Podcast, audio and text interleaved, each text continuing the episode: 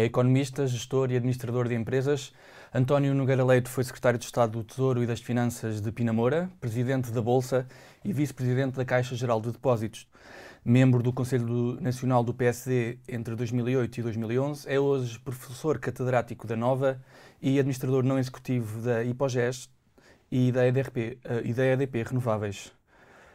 Muito bom dia. Bom dia. Uh, o governo caiu. Uh, e agora? Agora vamos ver o que é que saiu do Sr. Presidente da República. basicamente, não sendo eu constitucionalista, uh, uh, espraiando-me um bocadinho por terrenos constitucionais, com o, com o risco assumido, uh, há basicamente duas hipóteses, que é, como aliás a nossa história uh, constitucional mostra, da, desta República, que é ou Uh, havendo maioria absoluta do Partido Socialista, pedir ao Partido Socialista que indique uh, outra pessoa para o lugar de Primeiro-Ministro, uh, dado que aceitou a admissão do Primeiro-Ministro ainda em exercício, uh, ou uh, dissolver a Assembleia e ir para eleições antecipadas. Havia alternativas, que era um governo de iniciativa presidencial, mas, enfim, conhecendo a situação em que vivemos e conhecendo os protagonistas e o protagonista principal neste momento, que é o Presidente da República, não o estou a ver francamente, a correr o risco de tomar um governo de iniciativa presidencial, que também não seria muito compreensível, porque os que tivemos, uh, enfim, nos anos 70, tinham a ver uh, com uma situação pós-revolução que tinha as suas particularidades, uh, em que o sistema constitucional não era, um não era, uma verdadeira democracia como hoje a concebemos, na medida em que tínhamos órgãos não eleitos com imenso poder, como o Conselho da Revolução. Tudo isso, felizmente, uh, foi ultrapassado em 82 e depois, e, portanto, penso que essa solução era uma solução que às vezes as pessoas falam, mas que não tem, do meu ponto de vista, grande sentido. Uh, penso que, enfim, toda a informação que vai surgindo de todas as fontes e das mais diversas proveniências é que haverá um interesse uh, um interesse, isto é, uma decisão do Sr. Presidente da República no sentido uh, da convocação de novas eleições, aparentemente, e a meu ver bem, uh, dando ao Partido Socialista agora tempo para se recompor e para refazer, enfim, a sua lista de possíveis eleitos, tal como fez com o PSD quando há algum tempo, enfim, num ano atrasado, teve o Dr. Rui Rio em disputa uh, com uh, o Dr. Paulo Rangel e o, e o Presidente também fez a mesma, teve a mesma, eu diria a mesma preocupação que me parece legítima de que ninguém possa dizer que não lhe foi dado tempo suficiente para preparar eleições, pessoas, programas, uh, propostas. Uh, este cenário de incerteza que vivemos, europeu e mundial, com a inflação ainda a descer, mas ainda alta, estagnação económica uh, em perspectiva, subida dos preços do petróleo, a guerra, os juros do BCE, Uh, com, este, com, este, com todo este cenário, uh, a instabilidade nacional que está a ser acompanhada pela, pelas instituições europeias, uh, Ursula von der Leyen e Charles Michel estão a acompanhar, pode significar o quê para Portugal? Eu acho que para Portugal, enfim, não, não vejo grande. Até às eleições, não vejo grande diferença relativamente a uma outra situação. É evidente que já estamos num ambiente, como disseram e bem, de enorme incerteza eh, porque há questões muito objetivas, que é uma guerra na Europa, na Ucrânia, uh, uh, por invasão de um país que tem revelado que talvez não tenha apenas aí as suas ambições de expansão, e desde 1945 nós tínhamos, não tínhamos projetos tão declaradamente expansionistas na Europa, portanto é um, é um risco grande que não acaba na guerra da Ucrânia. Uh, temos a questão do Médio Oriente, que é uma questão que tem muitos anos, mas que está agora num momento de particular, uh, de particular perturbação uh, e com implicações nos países europeus como nós não tivemos nas crises anteriores. Portanto, as pessoas não falam muito, mas eu acho que não nos podemos esquecer que a repercussão do conflito do Médio Oriente nas principais capitais e em muitas cidades da Europa e também dos Estados Unidos nunca teve as repercussões que está a ter agora.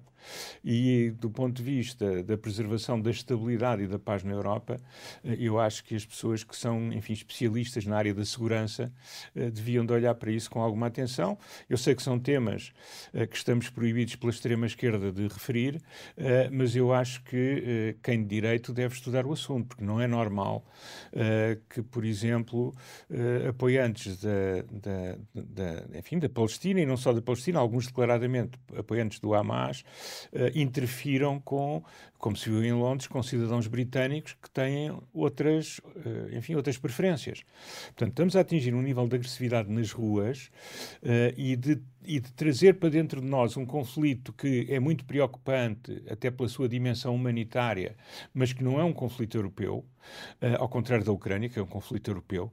Uh, e, e, e, vejo isso com alguma preocupação, porque não para agora, mas para as próximas décadas. E eu acho que devíamos todos refletir um bocadinho sobre isso, libertados de toda a xenofobia, libertados de de toda, enfim, preocupações uh, menos positivas, mas olhando objetivamente para os factos e percebendo que a Europa, para continuar a ser um sítio atraente, tem que ser um sítio seguro. E, portanto, não pode ser o sítio onde, para onde se faz a translação uh, de todos os conflitos que lhe estão na proximidade. A Europa tem que ajudar a que esses conflitos não existam, tem que ajudar a mitigá-los, eh, mas também tem que poder garantir a paz, que é, digamos, o grande projeto comum desde 1945. Esse aspecto eu acho que preocupa-me um pouco. Uh, e deveria ser uh, analisado numa perspectiva não do agora, mas do, do, longo prazo. Como é que nós podemos, de facto, ter uma Europa coesa uh, na sua diversidade e na diversidade que naturalmente vai ter de ter. Uh, portanto, esses, são estes dois aspectos são muito grandes. Agora, Portugal, eu acho que neste momento eu estou mais preocupado, eu acho que os analistas que efetivamente conhecem Portugal estão mais preocupados com as soluções que possam surgir após as eleições do que neste período de instabilidade. Porque, repare, é um período com um governo que ainda está em funções e que não vai agora, nos próximos meses, destruir aquilo que tem sido o seu principal feito na perspectiva das preocupações dessas pessoas, uh, que uh, são a aquilo que é uh, uma política orçamental, que, sobre as quais eu tenho algumas críticas, mas que efetivamente tem a preocupação uh, de, de, contas uh, equilibradas, de uma redução da dívida. Portanto, essas pessoas não se foram embora, ainda lá estão e agora não têm nenhum mandato político para alterar a sua posição. Portanto, eu acho que isto vai continuar a acontecer. Eu, eu, acho que a preocupação tem mais a ver com as soluções que podem surgir a seguir. Eh, e eu acho que essa é, de facto, a grande preocupação que eh, eu, como, eh, enfim, como, como cidadão, como investidor, e os, e, os, e os, estrangeiros, quer os investidores, quer os políticos, devem ter. Não é? Os outros aspectos, como por exemplo aquilo que preocupa, ainda o comissário Didier Reinders uh, falou sobre isso, preocupa em Espanha não preocupa em Portugal. Em Portugal não há um não há uma questão de subversão do Estado de Direito. Uh, não me parece que haja uma questão como em Espanha uh, de total controlo uh, de, enfim, do principal agente fiscalizador do direito na sociedade, que é a Fiscalia Espanhola, é o, um equivalente vago, que não é próximo, não é, não é igual à nossa Procuradoria, que é, está claramente politizada neste momento. E daí as preocupações da Europa parece que estamos a ver a construção de uma nova Polónia ou de uma nova Hungria ou de uma nova Eslováquia eh, no Ocidente europeu. Eh, Portugal não, não é uma preocupação por aí, longe disso. Quer dizer, nós podemos ter muitas dúvidas sobre tudo o que está a passar, mas não há de facto. A Europa não tem essas dúvidas e eu também não as tenho. Uh, agora, uh, o, que, o que penso que é aqui relevante é o que é que poderá acontecer a Portugal mais à frente, não é? Isso é de facto uma preocupação uh, que nós, uh, que nós uh, legitimamente temos e que, que, se ficar claro a partir de certo momento que é uma, que é uma solução, enfim, com risco adicional, aí, enfim, o capital é móvel, Uh, portanto, o que estava para vir pode não vir, algum do que está pode-se ir embora. Uh, como já se viu, também o fator trabalho é crescentemente móvel, sobretudo o qualificado, mas o não qualificado também. E, e portanto, enfim, eu vejo com alguma preocupação o, os resultados desta desta, uh, desta crise. Não partilho a priori, também porque eu não sou, uh, enfim, tremendamente otimista. Uh, não sou irritante, certeza, mas não sou tremendamente ou sequer muito otimista. E, portanto, Uh, não, não tenho, não, enfim, não tenho a alegria que algumas pessoas que conheço já demonstraram relativamente à possibilidade de irmos novamente escolher uma solução, porque tenho algum receio de que o resultado possa uh, ser bastante pior do que aquilo que temos tido até agora nos últimos anos. Uma solução de, de geringonça de novo? Eu acho que uma solução Uh, não, não é só uh, uh, a questão ideológica, não é? E aqui, ao contrário do que muitos dizem, a Europa não quer saber rigorosamente nada disso. Portanto, nós podemos ter um governo de extrema-direita ou de extrema-esquerda que a Europa não quer saber. A Europa quer saber se determinadas coisas acontecerem e geralmente na questão financeira só quer saber quando nós já uh, ultrapassamos o ponto de poder resolver o problema sozinhos e onde, portanto, os custos já serão gigantescos. Portanto, aquelas pessoas que dizem, ah, não há problema porque estamos na Europa, uh, estamos na Europa, sim, não há problema se estivermos dispostos a ter sucessivos apertos da Europa. Uhum. Uh, e, portanto, é completamente diferente do que uma situação em que somos sempre senhores do nosso destino, que eu acho que é aquilo que devemos prosseguir. Eu acho que, uh, por exemplo, enfim, se o Partido Socialista tiver uma solução de governo da sua. Se, se os portugueses quiserem um governo da ala esquerda do Partido Socialista, que representará todo o Partido Socialista, com, neomar com, com neocomunistas do Bloco e mesmo os comunistas ortodoxos do PCP, eu acho que uh, dificilmente deixarão tem toda a legitimidade, se ganharem as eleições e se tiverem maioria, para impor a sua agenda. Ora bem, a sua agenda, do meu ponto de vista, é contrária aos interesses de Portugal e é contrária aos interesses da economia portuguesa. E como eu, há muita gente que pensa assim, se calhar não em Portugal, mas pelo mundo fora e na Europa fora. E muitos dos nossos investidores pensam como eu. Uh, muitos dos criadores de emprego pensam como eu. Quer dizer, se eu posso criar emprego na Grécia ou em Itália uh, ou uh, noutras zonas, para que é que eu vou correr o risco de uma apropriação uh, do resultado de, dos meus investimentos e do meu trabalho num regime que eu não sei muito bem onde é que vai desembocar? Quer dizer, essas coisas acontecem naturalmente. por alguma razão, a economia espanhola, que é uma economia muito mais pujante uh, ou que era muito mais pujante e onde há muito mais capital, muito mais liquidez que em Portugal. Em Portugal a, liquidez é a liquidez da dívida. Em Espanha há capital a sério, porque é que a Espanha é o último país da zona euro a chegar aos níveis uh, de, em que estava em 2019. Porque é que a Espanha tem uma performance económica tão má, apesar de ter tanto capital disponível de decisores espanhóis. Uh, é exatamente porque as condições de funcionamento da economia uh, e, e, as perspectivas quanto à segurança dos investimentos, são bastante, são bastante piores uh, do que tem sido em Portugal. Que é completamente diferente um governo de maioria do Partido Socialista, uh, presidido pelo Dr. António Costa, ou um governo daquilo dos que já não são tão jovens, mas que foram chamados de jovens turcos, com o apoio dos neomarxistas do Bloco e, e, dos, e dos, comunistas ortodoxos do, do, do, PCP. Estamos a falar de uma coisa que nós. Uh, talvez tenhamos experimentado coisas parecidas, mesmo assim atenuadas, uh, entre, enfim, o 11 de março e o 25 de novembro. Uh, portanto, ter isso institucionalizado por escolha dos portugueses seria a primeira vez, mas eu admito que, que não é impossível. Estamos a falar de Pedro Nuno Santos, claro. Obviamente. Que é uma pessoa encantadora, uh, mas que é um político perigosíssimo. O Orçamento do Estado para 2024 foi aprovado na, na Generalidade. Acha que tem alguma esperança de vida com este cenário de eleições? Alguma coisa que ainda possa sobreviver ou realizada até à dissolução? Agora, isto depende muito uh, daquilo que for decidido neste, por estes dias, não é? Uh, porque uh, se me pergunta se, é, se, o país morre sem aprovação do orçamento, não, não morre. se me pergunta se o orçamento é evidente também uh, que nós estamos a falar só de alguns meses, porque com qualquer novo governo que seja eleito, seja um governo mais à esquerda, seja um governo do centro-direita ou da direita, é um governo que necessariamente não vai ser capaz uh, de, uh, não vai ser capaz, ou não vai querer, aliás, concretizar este orçamento. Portanto, ao fim e ao cabo, estamos a falar de meio dúzia de meses. Exceto se for o PS de novo. Se for o PS sozinho, mas o PS sozinho não vai. E mesmo um PS com Pedro Nuno Santos não vai aceitar este orçamento, vai querer fazer outras coisas, quer dizer, vai querer ser consistente com a sua visão da sociedade e a sua visão do papel do Estado. E, portanto, uh, eu acho que toda esta coisa, os empresários têm sempre esta preocupação com os orçamentos e eu não percebo onde é que este orçamento é assim tão importante, porque ele vai durar pouco tempo. Seja qual for a solução posterior, não vai haver um governo socialista de centro-esquerda. Não vai.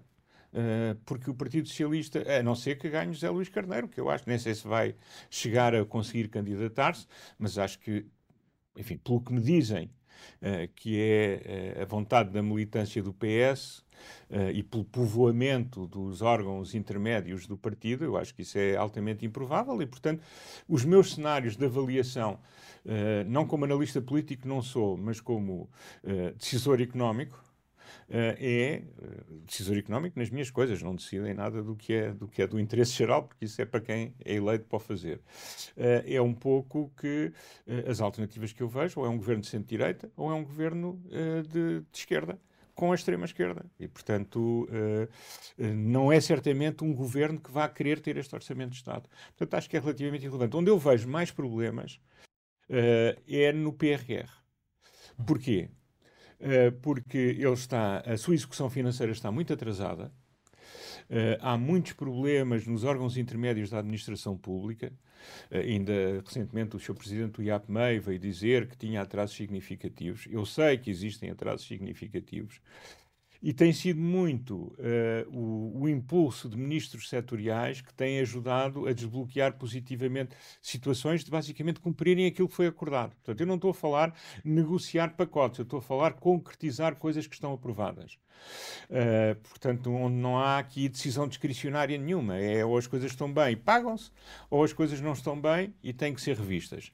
Uh, mas há, muito, uh, há muita gente neste momento a praticar aquilo a que o meu pai chamava no passado processos ativos de não decisão. Portanto, e isso está-se a repercutir nas empresas. É evidente que, deixando de haver governo, isto vai durar mais tempo. Ora, parte dos executantes do PRR são IPSS, e parte são associações, onde estão empresas, instituições uh, universitárias, etc. Esses atrasos podem estrangular essas, essas organizações. E, portanto, isso preocupa mais, e algumas empresas também.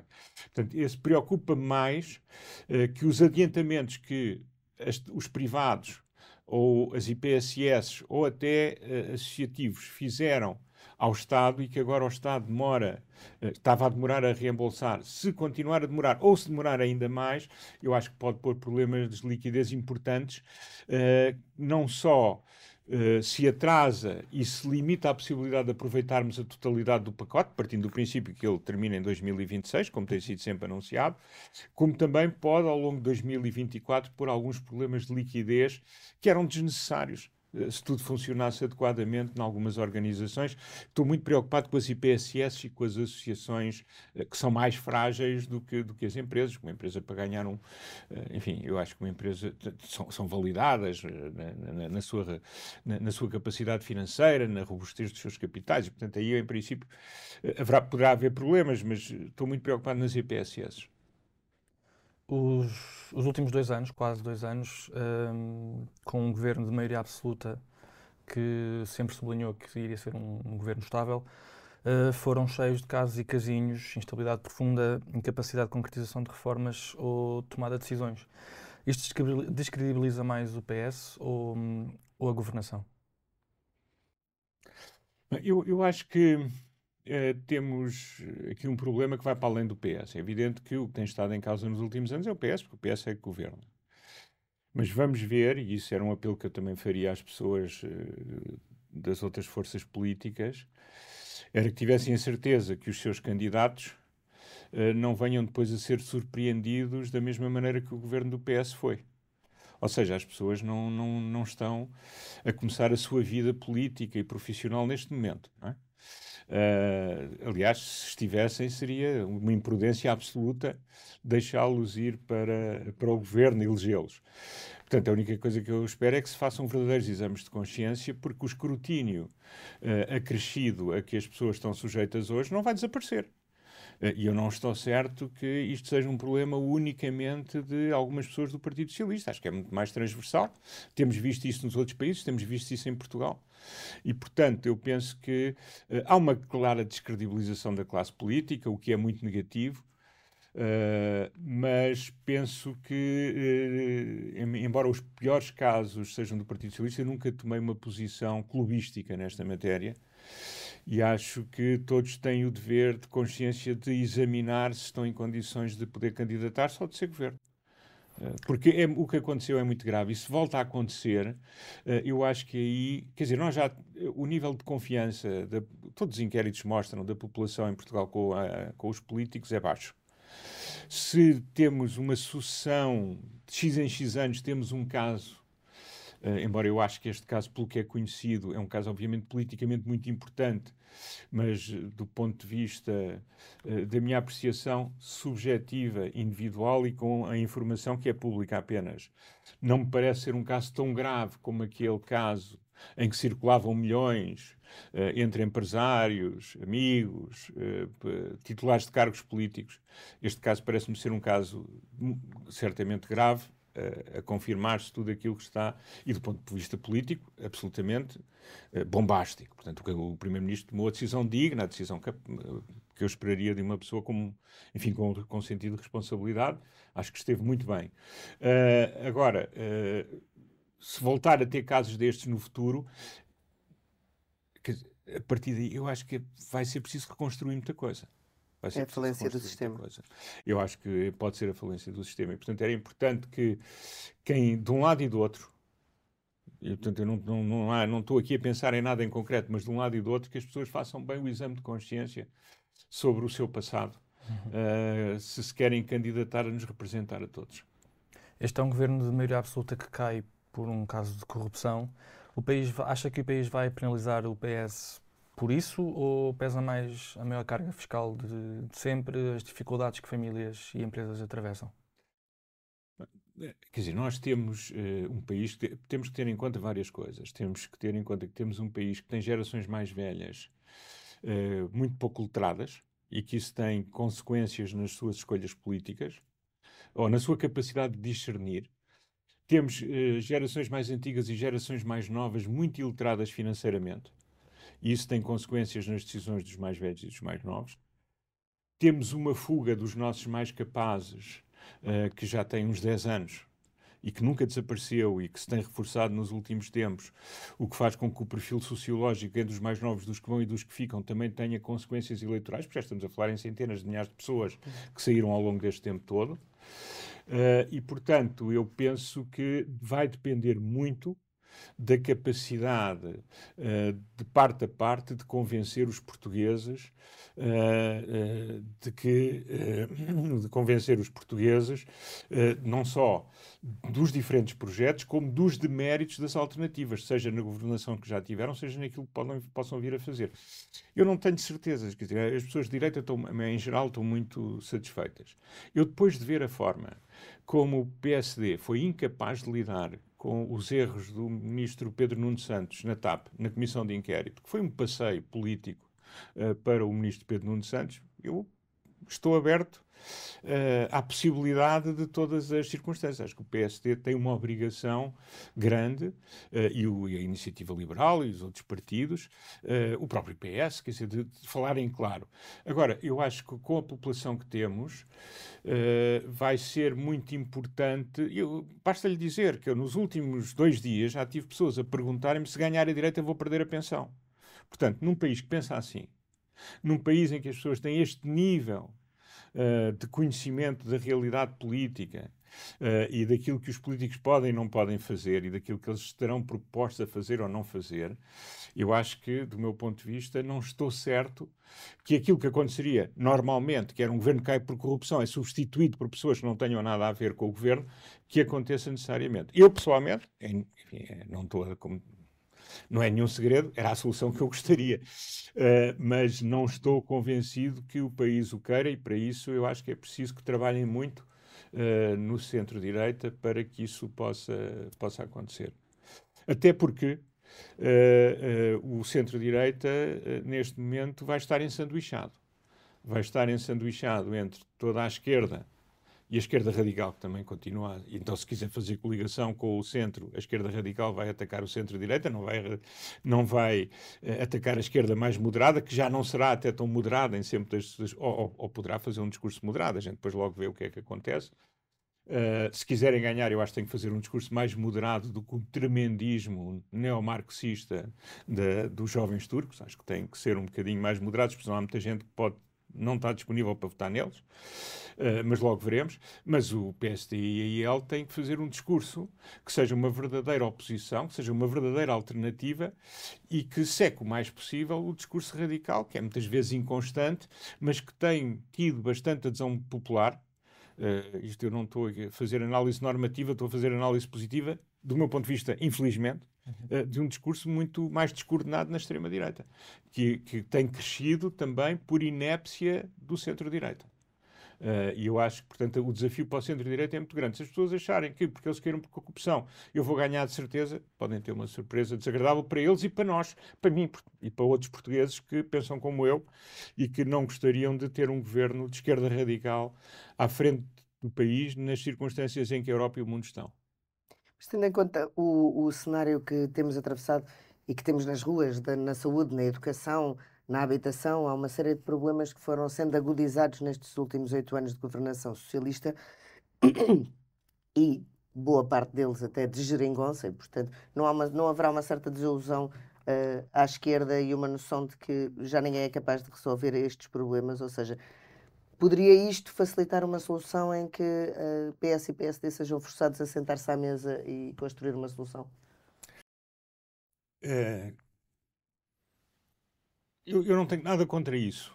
É evidente que eu não sou participante nessas coisas, portanto, não venham dizer o homem está interessado porque seria. Não, não, a minha vida é outra, tenho outra idade, já não tenho nada a ver com isso.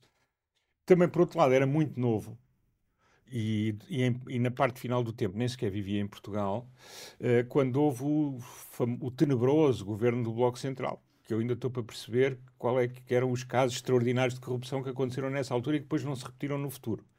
E, portanto, ficou sempre uh, nos nossos, uh, nos nossos comentadores. Era muito diferente, não é? A situação era muito diferente. Hoje em dia temos pulverização à esquerda, pulverização não, à eu sei, Não, mas eu, eu, percebo isso, mas o que eu estou a dizer é. Uh, ficou sempre este anátema de que os partidos do centro não podem falar uns com os outros. E, e, não podem coligar sem nada. Quer dizer, podem fazer pactos de regime, são umas coisas que não servem para nada, mas que ficam muito bem aos comentadores propor.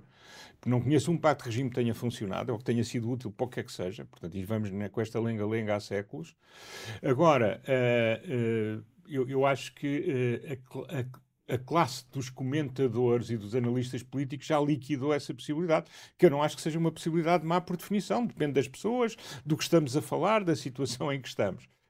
Eh, eu acho que vão, eh, estamos cada vez mais a, a, a pensar em, em confrontos esquerda-direita. E se pensarmos, por exemplo, uh, num governo, agora não estou a falar em formações de governo, mas estivemos a falar num governo do Partido Socialista liderado pelo tipo de pessoas que o têm liderado até agora.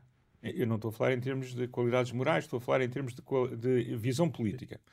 E se tivermos os governos do PSD na maior parte dos casos, há uma interseção grande de políticas e até estão a acordo em muitas coisas. E às vezes o desacordo é mais fictício do que verdadeiro. Ora, isso faria com que pudessem alinhar, mesmo estando em campos diferentes, em coisas que são importantes para o país. Eu acho que a saúde, eu não proponho nenhum pacto, porque não, os pactos não, não funcionam, mas eu acho que para haver paz na saúde tem que haver, eh, quer dizer, uns têm que falar com os outros e chegar a uma solução que funcione.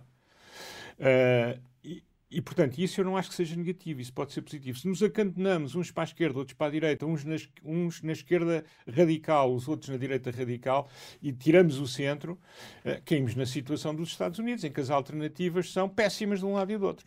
E, portanto, eu acho que não em Portugal era bom que não matássemos o centro, o centro-direita e o centro-esquerda, porque é de lá que, no meu ponto de vista, vêm as políticas mais interessantes. Quando eu digo isto, por exemplo, numa rede social, eu sou atacado pela extrema-direita e pela extrema-esquerda imediatamente. Dizem, ah, é o centrão, são os negócios, são os interesses. Uh, e, e, portanto, como se eles não, não tivessem negócios, como nós temos visto recentemente no caso da extrema-esquerda, ou não tivessem propensão para os fazer, como penso que será o caso da extrema-direita. Uh, mas põe sempre nesta posição de que o país está mal por causa do centrão. Não, o país está mal por causa de más políticas originadas, muitas delas ao centro mas o centro também pode trazer boas políticas. Porque é que a, a Alemanha é um país desenvolvido, ou a Suíça é um país desenvolvido por ter seguido políticas radicais, ou os nórdicos são desenvolvidos, ou a Holanda por terem seguido políticas radicais? Não, nem de direita nem de esquerda. Foram conduzidos basicamente ao centro. Umas vezes mais ao centro-direita, outras vezes mais ao centro-esquerda. E, portanto, eh, pôr o anátema do pântano nos moderados, porque alguns auto-intitulados moderados criaram situações pantanosas, eu acho que é um anátema fácil de fazer, mas também fácil de desmontar. E por isso, uh, penso que uh, era bom que houvesse algum diálogo, mesmo que as pessoas queiram trabalhar isoladamente. Era, era bom que houvesse algum diálogo, mesmo que queiram trabalhar isoladamente. E por acaso, eu acho que do ponto de vista acho isso muito mais possível com uma pessoa com a personalidade de Pedro Nuno Santos do que depois com os seus companhões uh, da extrema-esquerda. É? Que tem uma visão uh, confrontacionista com o resto do país e, e, com todas as soluções, que não gostam das, não gostam das instituições europeias, uh, que conseguem ter um discurso pró e contra a União Europeia ao mesmo tempo, que questionam o nosso papel na NATO. O que é que vai acontecer a Portugal na NATO, com o governo de extrema-esquerda? Quer dizer, o Sanches tem dito tudo e o seu contrário, continuado com a Espanha na NATO, mas uh, como é que vai ser cá? Tudo isto é, é relevante. É? Mas, mas uh, tendo em conta os temas que, que preocupam as tais pessoas mas, que acabam por votar, portanto, saúde, educação, habitação, é possível resolver estes temas tendo em conta a nossa dependência extrema nas decisões dos orçamentos do Estado, por um lado. portanto, as, as, decisões não são tomadas a médio e longo prazo, as coisas não continuam a funcionar sem um orçamento do Estado. E, por outro lado, com esta incapacidade de se criar uma maioria, porque é esta a realidade que temos à frente, um, moderado ou dialogante ao centro. Eu acho que isso é um grande problema, por isso é que eu tenho medo e por isso é que eu não estou eufórico com o que aconteceu. Uh, porque uh, os problemas vão se agravar, a demografia joga contra nós, uh, o Sistema Nacional de Saúde, se nós mantivermos sem nenhuma reforma importante, aumentemos ou não aumentemos os médicos. É evidente que isso para os médicos é muito importante e para o funcionamento a curto prazo é muito importante. Mas se não fizermos, se só fizermos isso, vamos ter problemas à frente. E não há o gestor mágico, porque uma coisa é gerir São João, outra coisa é gerir um sistema gigantesco uh, muito mais complexo e com muito mais restrições do que apenas um hospital. Não é? São, estamos a falar em coisas que são incomparáveis. Mas pronto, as pessoas têm que começar em algum lado. Agora, uh, eu, eu, tentando separar os assuntos. Primeiro aspecto, uh, a demografia vai-nos prejudicar.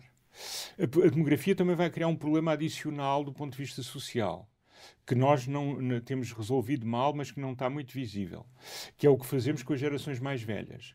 As gerações mais velhas são, sofrem em silêncio porque nós não temos o apoio à terceira idade, nomeadamente aos super séniores, que muitos países têm. As pessoas não têm acesso a lares dignos, todas elas.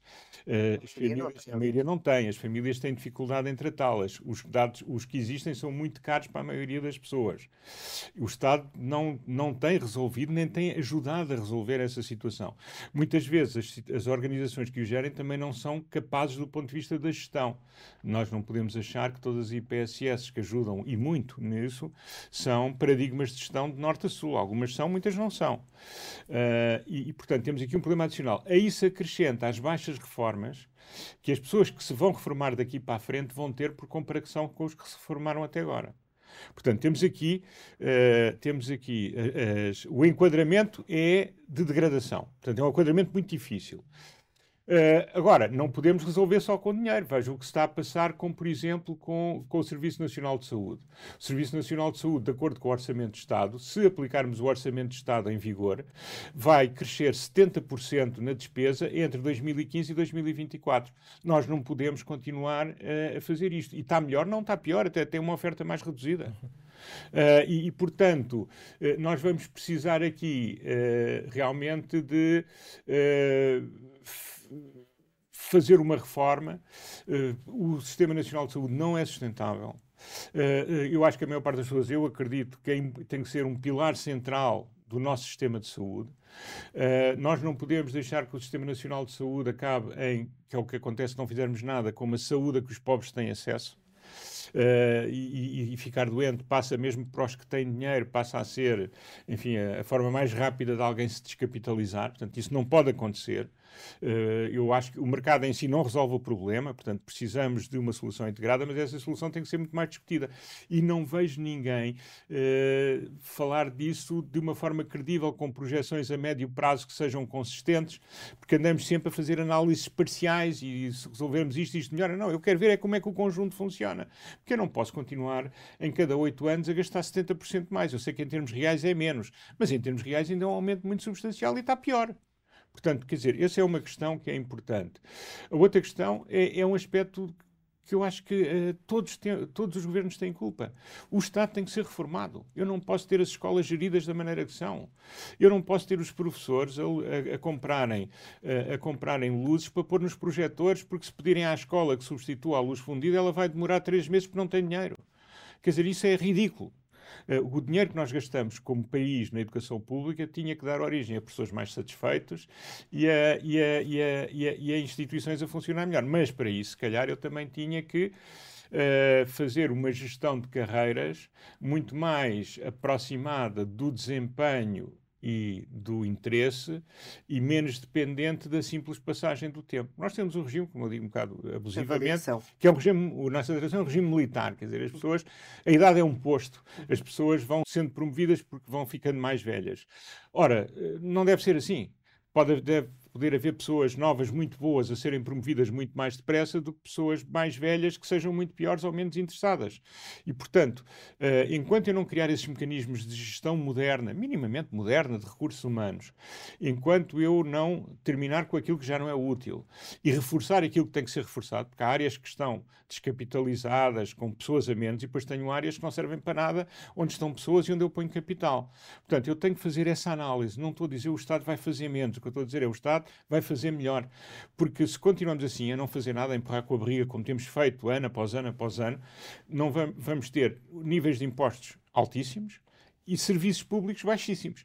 E isso é um problema que infelizmente uh, não, uh, infelizmente não, felizmente, mas não se resolve com a ideologia. E, e, eu vejo muita ideologia e muito pouca análise técnica, muito pouca análise estratégica, muito pouca análise prospectiva sobre o que é que eu tenho que fazer. Isso implica diálogo, implica diálogo com a sociedade civil, mesmo com aqueles que não dizem ao governo e a quem manda o que eles querem ouvir o governo tem uma grande tendência, os governos todos, para ouvir as pessoas que lhes dizem o que eles querem ouvir. E, portanto, temos os consultores a dizer sempre o mesmo. Alguns até são capazes de dizer uma coisa aos governos de direita e outras aos governos de esquerda e são os mesmos. E em muitas áreas isso acontece. Eu não vou citar nomes porque seria de uma indelicadeza absoluta, mas, enfim, basta, conseguimos pensar nisso. Uh, os governos têm que trazer todas as forças. E depois temos um outro problema: é que muitas das forças vivas em Portugal estão muito dependentes do Estado. Qual é a associação que não depende do Estado? Qual é a IPSS totalmente independente do Estado. Se calhar a, a, Misericórdia de Lisboa podia ser, mas, mas não está. Tem, tem, tem património para isso, se tivesse sido bem gerida, esperemos que seja agora.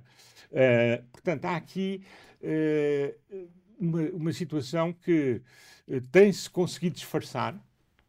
Uh, algum progresso, porque pelo menos o Partido Socialista de António Costa percebeu que sem finanças uh, responsavelmente geridas nós não temos a hipótese sequer de gerir o curto prazo, mas falta-nos pensar no longo prazo. E o longo prazo é preciso fazer reformas que nem direita nem esquerda têm querido fazer no Estado. E TAP e aeroporto? Eu acho que a TAP gostava que deixasse ser mais uma preocupação. Já enunciei tantas. Uh, e, e, e, portanto, eu vejo com bons olhos a ideia de privatizar a TAP. Aliás, acho... vai acontecer nestas perspectivas que temos em cima? Acho que se tivermos um governo de centro-direita deveria acontecer, se tivermos um governo de extrema-esquerda, não. Alguma vez um governo de extrema-esquerda vai privatizar a TAP? Claro que não vai. Pelo menos, quer dizer, tinha que dar uma cambalhota absoluta, não é? Portanto, eu acho que não. Acho que a, a TAP é daquelas cujo destino depende de quem é o líder do PS, e eu acho que o mais provável é que seja um líder mais à esquerda, que já disse várias vezes que não, não está minimamente comprometido a privatizar a TAP. Uh, a direita também tem que ver que discurso é que põe, porque esta, esta, este discurso que eu vendo uma empresa em entidades, uh, pondo eu imensas condições sobre elas, portanto, esse discurso manicaísta da política, ah, eu defino a estratégia com os, aqueles a quem vou vender, para ninguém vai comprar. Quer dizer, não, são, não são beneméritos da nossa classe política e, e dos contribuintes portugueses. Portanto, a, a, TAP tem que ser vendida pelos, pelos seus aspectos positivos, sabendo que tem aspectos menos positivos. O hub de Lisboa é muito importante para Portugal, mas vendendo a TAP só é importante uh, se for importante para quem a compra. E é essa análise que se pode fazer um pouco, uh, mas que no fim do dia não está dependente, uh, não está dependente de, de quem vende. Relativamente ao novo aeroporto, eu sou franco, eu só gostaria que se fizesse um novo aeroporto num sítio uh, que ou, ou, se expandia este, Eu não sou especialista, ao contrário dos portugueses, têm sempre opiniões sobre tudo. Eu não sou especialista nesta matéria. Uh, apenas queria que fosse um aeroporto que, por um lado, ou um conjunto de aeroportos, por um lado, uh, assegurasse que a vantagem competitiva que nós temos, estando no extremo da Europa, de ter um aeroporto perto da cidade, não fosse perdida.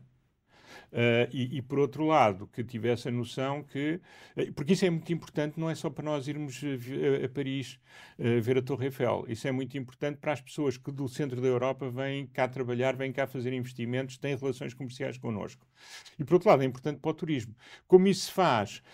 Eu, estes são os pressupostos, depois como se faz, eu sou agnóstico. Não, não, não queria gastar imenso tempo num, num, enfim, num elefante branco. Embora Devo dizer que a minha uh, previsão neste momento, talvez por eu não ser otimista, é que tendo seis anos quando se lançou o estudo do primeiro uh, do aeroporto do novo aeroporto de Lisboa, não sei se mesmo vivendo tanto quanto a minha mãe, que é nonagenária, uh, eu vou conseguir ver um novo aeroporto. neste momento é uma incógnita, espero, espero que ela se desvaneça positivamente. Uh, olhando para a inflação, como é que analisa as decisões e os apoios do governo? Eu acho que os apoios do governo estão bem quando são uh, focados. Uh, acho que estão errados quando, ou menos apropriados, quando são generalizados. Por exemplo, eu não sou grande fã do IVA zero porque o IVA zero beneficia muitas pessoas que não tinham que ser beneficiadas. Acho que percebo que se, num país muito pobre, em que há pessoas muito pobres, que se faça aquilo que se chama uma uh, política focalizada naqueles que mais precisam. E, por exemplo, acho algumas coisas em termos do pagamento de juros, etc., em resultado da inflação, estão corretas, algum apoio às famílias mais pobres para que tenham mínimos de dignidade está correto, a partir do momento em que passamos daí, não só nós, em conjunto com os outros países, todos o fizerem, estamos a, a avançar ao contrário da política, uh, com uma política com efeitos contrários à política monetária, como estamos a desperdiçar dinheiro em quem não o precisa. Portanto, eu focava naqueles que precisam. Algumas políticas estão certas, outras estão erradas. Uh, como é que viu a última decisão do BCE de não aumentar as taxas de juros? Era esperada. Eu acho que estamos à espera de ver, depois da, do abranda, da, da redução do crescimento da Alemanha, uh, da redução do crescimento alemão e, uh, enfim, e da situação que nós temos internacional, temos que esperar um pouco mais para ver a possibilidade de vir ou não a aumentar taxas no futuro. Eu espero que não. Uh, mas não tenho nenhuma, enfim, não tenho nenhuma bola mágica, portanto não sei Uh, acho que até agora uh, o BCE, eh, com, enfim, com grande peso para nós, porque isto tem. Mas era suposto ser assim: para eu travar a inflação, eu tenho que reduzir a procura agregada, não é? Isto está a ter efeito. E reduzir a procura agregada por medidas de política económica é sempre doloroso para alguém. Neste momento é doloroso para muitos de nós. Uh, mas também terem uma inflação descontrolada e depois vir a resolvê-la mais à frente, se não tivesse aumentado tantas taxas, significaria muito mais dor, como nós sabemos dos livros e do passado. Uhum. E, portanto, eu genericamente não estou em desacordo, antes pelo contrário, com o que o BCE tem feito. Acho que começou um bocadinho tarde, mas acho que depois acelerou o suficiente, por isso é que dói tanto. Porque começou tarde e agora estará no nível correto. Uh, muitos criticam, uh, membros do governo, no Banco de Portugal, esta, estas decisões. Como é que estaria a inflação? É possível calcular ou um, imaginar um cenário uh, se não tivessem sido tomadas estas decisões? Não. Quer dizer, podemos ter uns palpites, podemos ter, mas eh, enfim, eu não, eu não, não, eu não daria muita atenção ao contrafactual. Eu saberia que estaria necessariamente mais alta, porque de facto está a haver uma redução, está a haver um impacto importante da política monetária na procura agregada. Com mais procura agregada, eu teria sempre mais inflação. Pouco me interessa se o modelo da ou o modelo do Banco de Portugal é ótimo, mas também dizia que uh, em janeiro do ano passado que não havia nenhuma perspectiva de um surto inflacionista, que, que era uma coisa bestialmente temporária, que não aconteceu. E eu acho que o, e o modelo é de facto um bom modelo e, e, e é municiado, desenvolvido, tratado por pessoas muito competentes. Agora, para mim é óbvio, para todos os economistas que estejam a falar de economia e não de política, eh, com uma procura agregada muito mais a crescer mais Uh, se, com menos restrições do que atualmente por via da política monetária, nós tínhamos necessariamente mais, mais, inflação. E o problema é a partir do momento em que nós não a conseguimos controlar sem medidas drásticas. Isto não é uma medida drástica, é uma medida dolorosa, mas não é drástica. Acredita que o PSD de Montenegro consegue chegar ao poder? Depende. Uma coisa é se eu gostaria, sim. Uh, a outra coisa é uh, se eu acredito. Eu acho que depende da capacidade que tenham de fazer duas coisas: uh, de explicar exatamente o que é que pretendem fazer e de lutar contra a, contra a informação que existe no mercado, porque há muita, enfim, a máquina uh, comunicacional do Partido Socialista já está a falar dos papões habituais, da, do fim dos reformados, da, do fim dos apoios sociais. E, e, e, vai criar uma narrativa própria. Portanto, o PSD tem que ter uma narrativa própria e tem que credivelmente anular a narrativa negativa que vai ser, que já está a ser feita sobre aquilo que significa um governo do PSD, que eu julgo que é impossível que seja um governo apenas do PSD, e provavelmente a existir terá de envolver também a iniciativa liberal. E, aliás, nunca deixou, de, nunca deixou de ser essa a narrativa. Ainda no último debate, ainda com, com o governo, ainda espiou o, o fantasma mas, de Passos Coelho e do Como eu digo e repito, eu tive pessoas nos últimos dias a perguntar-me o que é que lhe vai acontecer às reformas se o PS perder as eleições. Portanto, tiveram imenso. Eu não posso ser muito isto, porque os laranjinhas em geral zangam-se comigo quando eu digo que eles não foram muito bons uh, na comunicação. Uhum. Uh... E, portanto, não quero repetir, já disse, já paguei por isso, não quero voltar a dizer. Embora eu tenha acabado de ser. Uh, voltou a falar-se uh, invariavelmente de um eventual governo de direita com a participação ou apoio do Chega.